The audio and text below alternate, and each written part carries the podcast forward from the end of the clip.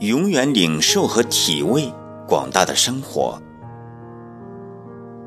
我收到一封使我略感惆怅的短信，在信里，这位心灵上亲密的朋友对我的从容自在的生存方式表示羡慕。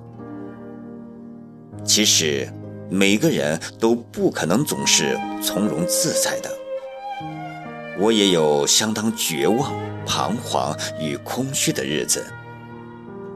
那种痛彻肺腑的煎熬，可能是别人感到陌生的。我现在觉得命运的诡谲，如同这位朋友在信中所说的世事无常。但同时，我又觉得命运的庄严。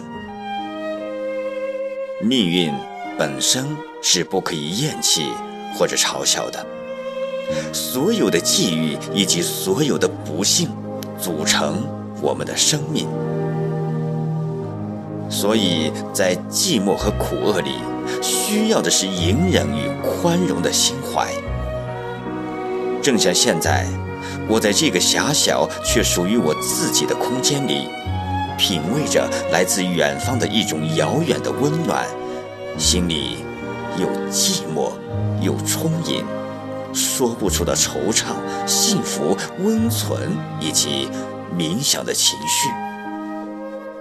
隐忍，并不是一个现成的避难所，而是我们与这个世界达成和解的一种方式。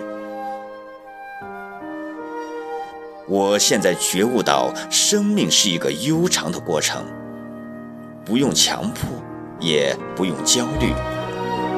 这是我以前所未曾醒悟到的。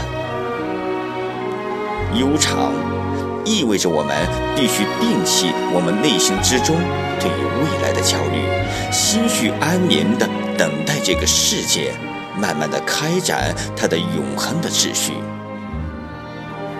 未来的生活就在我们的面前，无忧无虑的寂静而广大。